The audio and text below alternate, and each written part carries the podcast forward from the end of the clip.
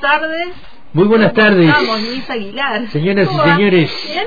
aquí estamos de cuerpo presente. Hola, Pelle.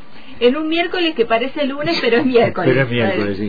Son lindos esos, esos- estos lunes Claro. que, o estos miércoles que se visten de otra cosa y ya tenés el viernes ahí nomás a un, a un pasito, sí. Pero es raro, viste que en algún momento como que te desorientás cuando pasan estas cosas, cuando no... Bueno, hay gente que, que trabaja como nunca y como siempre y no se da cuenta, pero Claro. pasa eso, ¿no? Una, hay ahí un desoriente de decir, ¿cómo? Ya es jueves, mañana viernes. Bueno, muy bien. Hoy tenemos tres temas musicales y un tema que los que los engloba, digamos, Ah. porque hoy vamos a repasar un poquito la historia de una orquesta, de una orquesta muy particular, no es de las clásicas del 40, pero en poco tiempo se transformó en una orquesta clásica, pero no en el término de que duró mucho o que todavía funciona como tal, sino en, en los términos en que generó una cantidad de músicos, fue una usina de músicos que después hicieron su camino solista, digamos. Cuando arrancó la la, la época del, en que las orquestas se consolidaron en el tango, que fue a partir del 30, en la década del 20 todavía tenían, había algunas orquestas, por supuesto, pero no tenían la dimensión de lo que después se fue consoli- consolidando en la década del 30 del siglo pasado. Eh, ahí ya tomaron otra otra otra presencia en en lo que era el tango eh, cuando el baile se el baile la danza digamos se comenzó a masificar y entonces ir a bailar tango era una cosa mucho más extendida que cuando el comienzo del tango no estaba reducido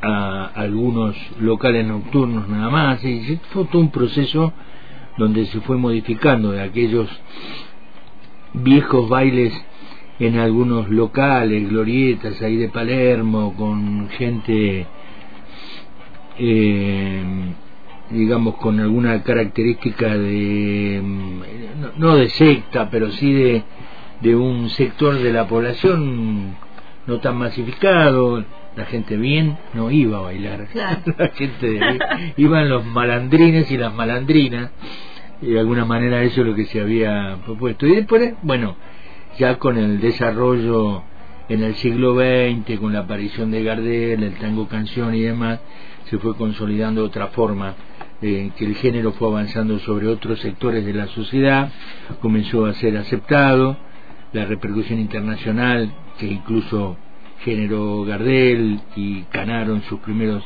viajes a Europa, y después de esa aparición del tango canción y que aquellos cuartetos, tríos y quintetos se fueron eh, fueron creciendo y la de, como la demanda era otra, ahí comenzó la necesidad de la orquesta. Digo Claro. comenzó la necesidad porque había que tener una cosa más potente para seguir satisfaciendo la, la demanda de la gente en el baile. Por eso eh, aquellos tríos, cua- tríos, cuartetos y dúos de guitarras o de piano, guitarra y bandoneón Claro, y demás, que... empezaron a, a- los músicos empezaron a ver que había que competir digamos cada vez más, Más. y por lo tanto ahí apareció apareció la cuestión de la orquesta la gran orquesta que en el 40 se consolidó ya cuando los bailes se hicieron masivos digamos entonces las orquestas eran el centro.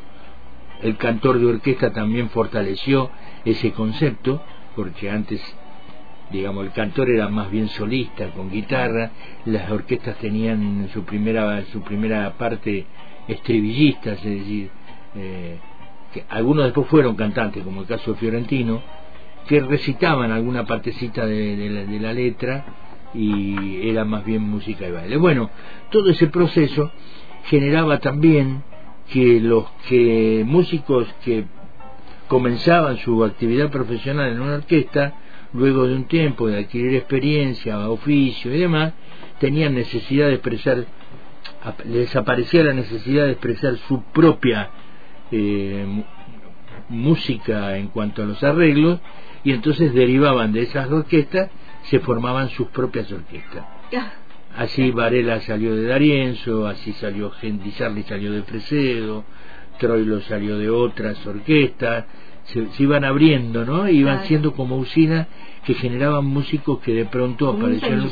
ahí de exactamente, exactamente. Gente que, eh, digamos, crecía en su oficio y, ya después tenía necesidad de sus propias salas. Bueno todo eso después desapareció después del 50 cuando comenzó digamos el deterioro y, el retiro del tango y quedaron algunas orquestas como remanente y demás y en los 90 a raíz digamos de ese golpe que dio a partir de la danza de la de la resignificación del bailar el tango con aquello que decíamos primero hay ese foquito en Buenos Aires para Sport, para atender la necesidad turística, y después se empezó a extender. Hubo una revitalización del tango, en los 90. Eh, empezó en la década del 90 y ya solo el final del 90. En, ese, en esa década apareció el arranque, la orquesta del arranque, que había comenzado como un quinteto y luego pasó a tener siete músicos. Todavía no, no había como, como una gran demanda para que volvieran a hacer esas, esas orquestas a lo mejor de 17, 18 músicos, ¿no? Con una línea de cinco violines, cinco bandoneones, el piano, el bajo y el este y alguno que otro instrumento más. Bueno, Allí apareció el arranque, por eso la traigo para repasar un poquito con tres temas musicales para ir eh, ilustrándolo con esa con esta característica que fue una usina de músicos que después aún hoy se siguen destacando. Allí empezó con Ignacio Barchowski, con Ferrero, con Jorge Espesot, con Ramiro Gallo, que hoy es un este, gran músico de tango, que tiene sus propias experiencias con distintas formaciones, pues un gran docente, Pablo Pedroso, Ariel Rodríguez, Alejandro Schwartz, que han dado nombres en estas dos primeras décadas del siglo XXI, son nombres importantes en el tango nuevo. Y el cantor Ariel Ardit, que es una de las cantantes estrellas de este momento que ha tenido una carrera extraordinaria con nivel y proyección internacional.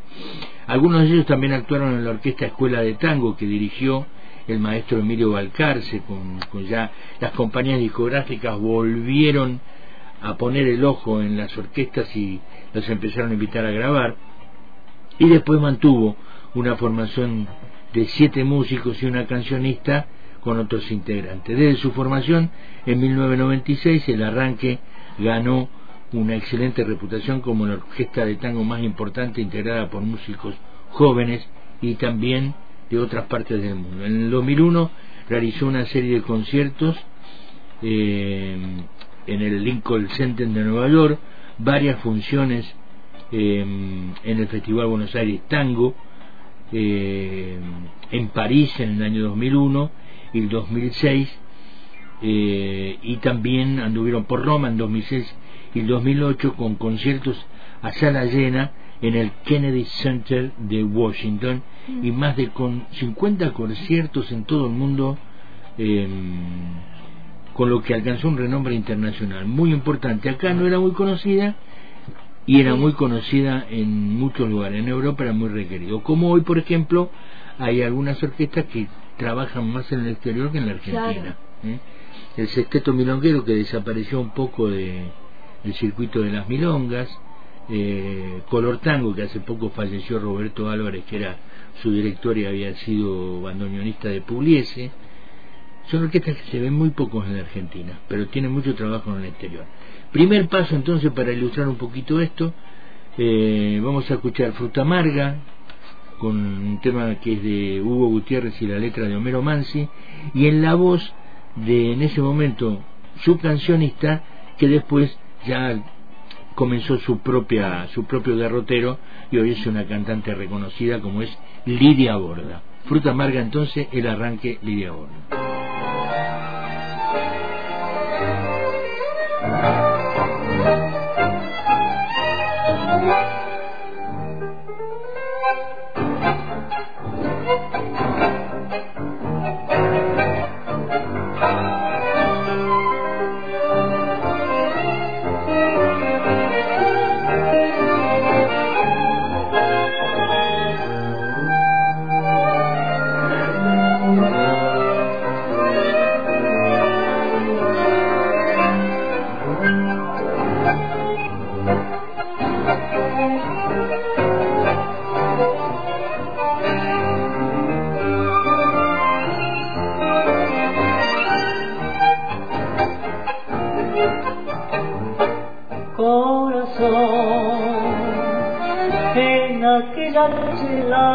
Maduró la fruta amarga de esta enorme soledad, corazón. En las nubes de que siente la tristeza de tu vuelo sin consuelo vagará, bien lo sé. Aquel frío alucinante de un instante me cegó,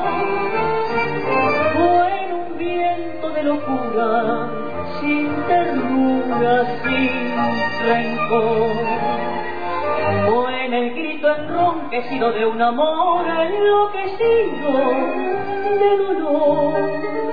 Era la luz del sol y la canción feliz y la llovina gris en mi ventana. Era de manso fiel y duende soñador y caminero en flor la mañana de murmullo, viento de loma, cálido arrullo de la paloma, ya no será jamás aroma del rosal, fresco de manantial en mi destino, solo será la voz que me haga recordar que en un instante a tu se hice llorar, ya no está y el recuerdo es un espejo que refleja desde lejos tu tristeza y mi maldad. Ya no está y tu ausencia que se alarga tiene gusto a fruta amarga a castigo y soledad. Corazón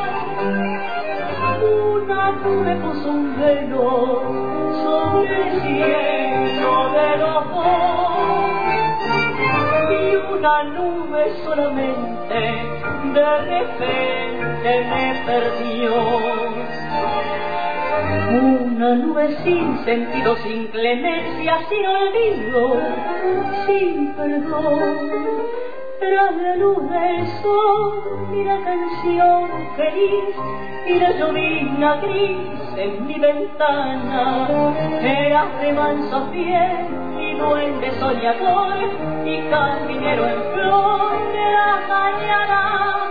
Sobre murmullo viento de loma, cálido arrullo de la paloma, ya no será jamás aroma del rosal, frescor de manantial en mi destino, solo serás la voz que me haga recordar que en un instante a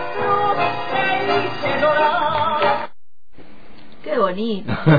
Estábamos ahí escuchando la letra. Tremenda la letra de Mansi, la poesía, un tema que, bueno, en la voz de Lidia Borda también recobra eh, un, valor, en un tema que fue, por supuesto, fue popular en los 40, pero también como otros, como digo yo en el espectáculo, algunos otros temas que tardaron un poco en ser eh, masivos y populares porque su historia está contada con mucho simbolismo, con muchas metáforas y las sociedades eran otras, las del 40 y las del 60 o 70 o 80 o 90, ¿no? Estaba más adelantada. La en los 40 había, recordá, Paola, que había mucho analfabetismo. Entonces, después del 45 la sociedad cambió, fue evolucionando y hubo, tuvieron temas que recién se masificaron en toda su en toda su potencia, digamos, cuando la sociedad pudo comprender más estas letras muy metafóricas por ejemplo, las de Mansi, esta es una belleza. Así que le aconsejo a la gente, si quiere tener una experiencia onírica con, con la poesía, que busquen las páginas de tango, fruta amarga y la lea como poesía, más allá de escucharla, porque es una belleza. Bueno, eh, seguimos para repasar lo de lo que fue el arranque, que es lo que estamos repasando hoy. Eh, fue parte integral de una escena de tango tocando en, tanto en teatros y salas, de pronto comenzó a ser explosivo, digamos, en las milongas, en el circuito de milongas, los más populares. En sus diez primeros años el grupo recorrió más de 150 ciudades de Europa hacia Estados Unidos Latinoamérica. Editó cinco discos y cosechó distinciones tales como el Premio Clarín, el Premio Carlos Gardel, el Premio Conex y una nominación a los Premios Grammy Latino. En junio de 2004 realizó una gira europea con la participación especial de los maestros Néstor Marconi, Julio Pane, Raúl Garelo y Mauricio Marcelli en calidad de solistas invitados, tipos ya destacadísimos que ellos los invitaban para perdón, para algunas presentaciones y para, para, una, para estas giras europeas. Esta extraordinaria colaboración fue registrada en, en álbum que se llamó, que se llama Maestros, también nominado a los premios Gardel en 2006 y durante el mes de marzo del 2007 la Arranque realizó su primera gira por Hong Kong donde cerró el 35 Festival Internacional de Artes Escénicas. De regreso de esa gira europea actuó en escenarios como el Palacio de las Bellas Artes de Bruselas, en el Centro Cultural de Belém en Lisboa, eh, presentó otros nuevos CD, llamados nuevos precisamente, incluyendo obras originales de los integrantes del grupo que ya estaban lanzados también a la parte creativa y de otros colegas de su misma generación y estuvo nominado esa, esa producción a los premios Gardel 2009. Una trayectoria extraordinaria que debo decirlo así, de frente march y este, frente a la audiencia, y sé que por ahí hay algunos milongueros que me escuchan, que no es utilizado a pesar de todo este respaldo que tiene en las milongas. Yo no escucho en las milongas, siguen escuchando muchas veces, no salen de un patrón de comportamiento y hay orquestas que merecerían estar. Por ejemplo, este tema que recién escuchamos de Lidia ahora es perfectamente bailable, este, sin embargo, bueno, se desconoce esto. Vamos a escuchar un instrumental, aunque sea un minutito, un minutito y medio, Pelle, de, para, para que veamos y para que identifiquemos cómo suena la orquesta, cómo sonaba, porque ya no está conformada, con un tema de Edgardo Donato y con letra de Carlos Lenzi que no vamos a escuchar, porque es instrumental un clásico, a media luz, la orquesta de la Pero lo vamos a tararear, Lo vamos a...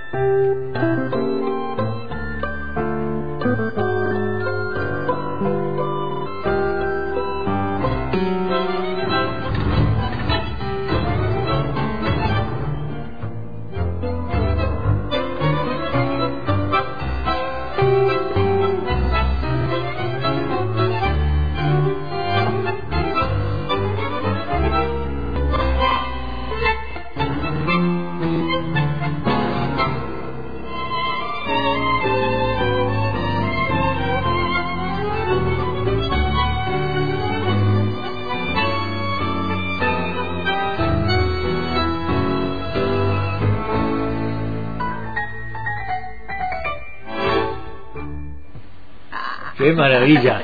Recoge en este tema, y lo elegí porque es muy, muy, muy demostrativo de que hace una conjunción perfecta entre una creación propia, porque tiene arreglos que yo no escuché en otras orquestas del 40, pero recoge las influencias. Por ahí aparece Mariano Mores, por ahí aparecen algunos compases de la orquesta del Agostino con Ángel Vargas, porque obviamente están influenciados, todos estamos influenciados por aquellas grandes artistas de los 40 y de los 50.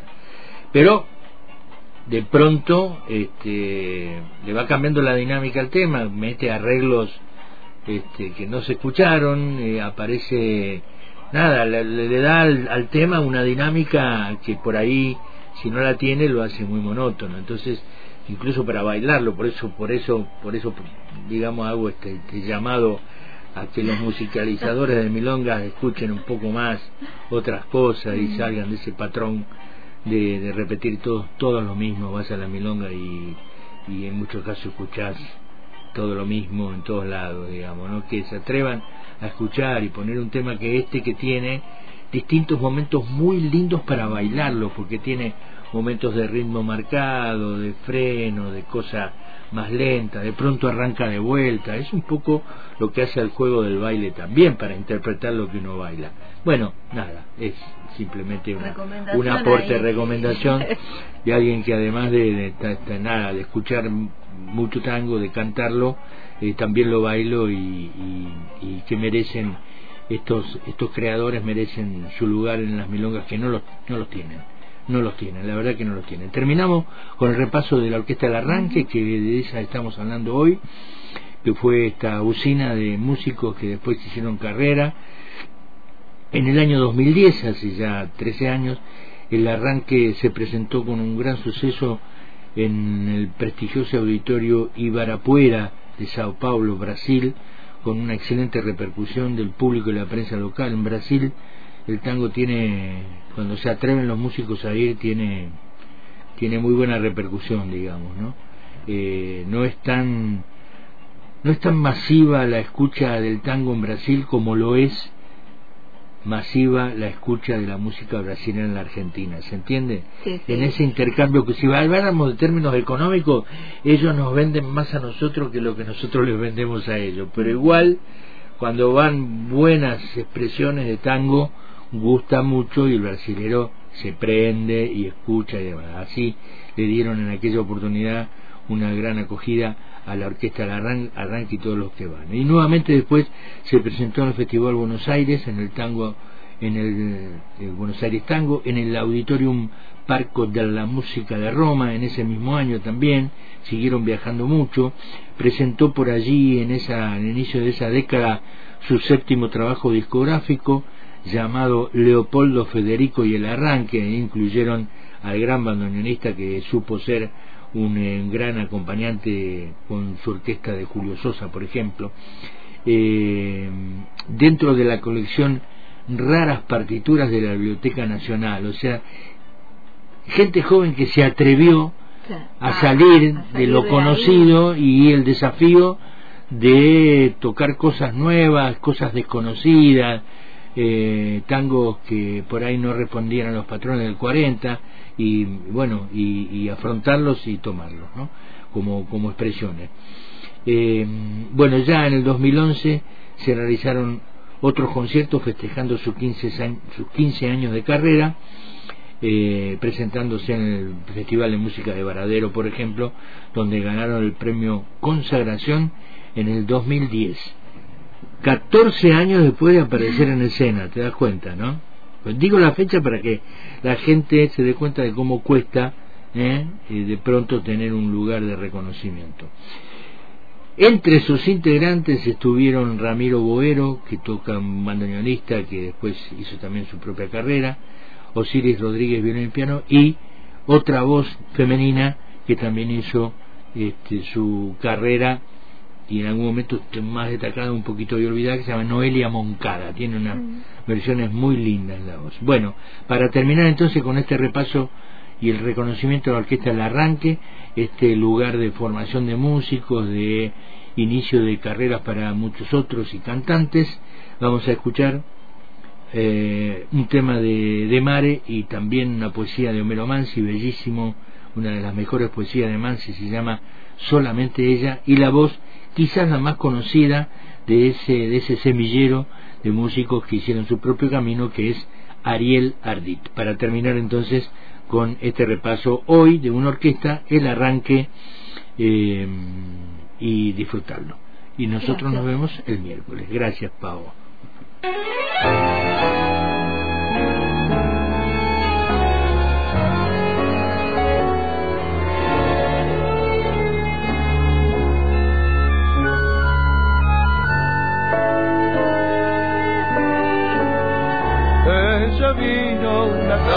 Y era triste, fantasma de silencio y de canción. Llegaba desde un mundo que no existe vacío de esperanza el corazón. Era nube sin rumbo ni destino, tenía la ternura del avión. Paso la siguió por cien caminos y un día mi fatiga la alcanzó. Ella, piel de sombra, voz ella en mis brazos se durmió. Juntos sin saberlo torpemente, aprendimos duramente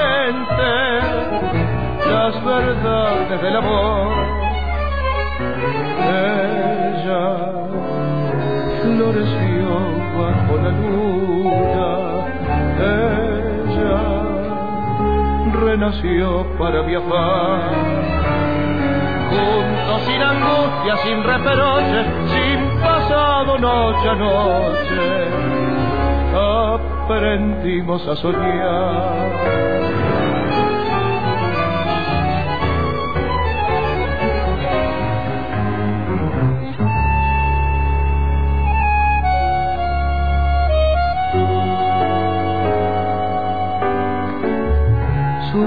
Palabras que estaban ateridas, entonces se encendieron de emoción. Con fuego de mi amor volvió a la vida, la que era solo el eco de un avión. Ella vino a mi mano en el invierno, vacío de esperanza el corazón Hoy vive entre mis sueños y es eterno su sueño de mujer y de canción. Ella, piel de sombra, voz ausente, ella en mis brazos se durmió. Juntos sin saberlo torpemente, aprendimos duramente las verdades del amor. Ella floreció bajo la luna, ella renació para viajar. Juntos sin angustia, sin reproches, sin pasado noche a noche,